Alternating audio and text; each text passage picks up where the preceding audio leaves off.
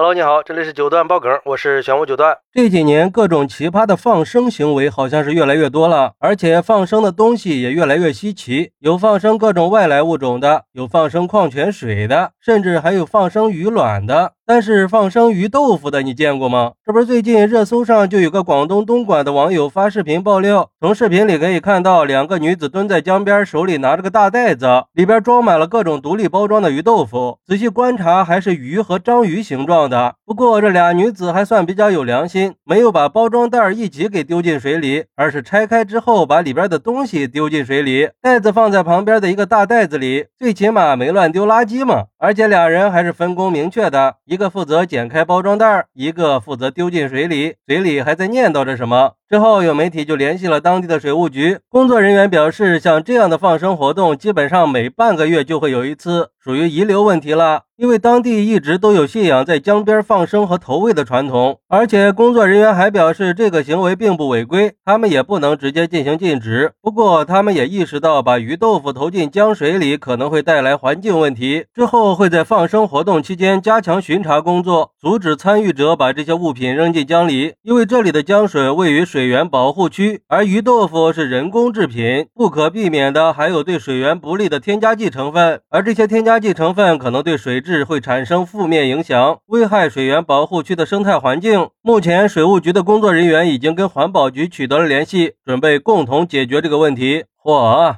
说实话呀，看到这个我都惊呆了呀！这放生的意义在哪里呀？就这种放生，它真的能积德吗？不过钓鱼的人应该挺喜欢这样的女子吧？这就是免费的打窝点嘛！还真是世界之大，无奇不有啊！而对于这个事儿，有网友认为，也不知道整天沉迷于放生的这些大爷大妈们，这辈子到底干了多少违背道德伦理的坏事啊！现在老了，拼命的放生，积德行善，其实也就只是图个心理安慰罢了。可是，一般人智商也不至于这么低吧？放生放生，起码放的它要是个生命吧？这吃的东西它是死的呀？难道是因为鱼豆腐里边有细菌，他们放生的是细菌而不是鱼豆腐吗？竟然还不是散装的，都是独立包装。说实话，我吃火锅都不敢这么造啊！这在整个放生界也算是天花板的存在了吧？怕是环保少女看到了都要直呼老祖了。还好他们没有放生什么鱼香肉丝啊、宫保鸡丁啊、酸菜鱼啊什么的。还有网友说，这些人和前阵子放生矿泉水的不会是同一批人吧？真理解不了这种放生界人的脑回路！问题是这个组织还挺神秘，难道放生是为了给河里的鱼吃吗？也不知道这又是哪个大师给他们出的这种馊主意？还是说有没有一种可能，他们是在祭奠亲人，亲人生前喜欢吃鱼豆腐？如果不是的话，那就很难理解了。真不知道这些人脑瓜里装的是啥？你说你去大山里或者贫困地区做慈善，他不比这个积德吗？整天整这些花里胡哨的东西，吃饱了撑的。不过，也有网友认为放生也是他们的信仰，只要不是太过分，不放生那些乱七八糟的东西，破坏环境就可以了呀。而且我觉得呀，女子这种放生，起码鱼挺高兴的，有吃有喝了呀。只是这种放生，我们普通人不能理解而已。十四亿多人呢，难免会有一些脑回路清奇的人，见怪不怪了。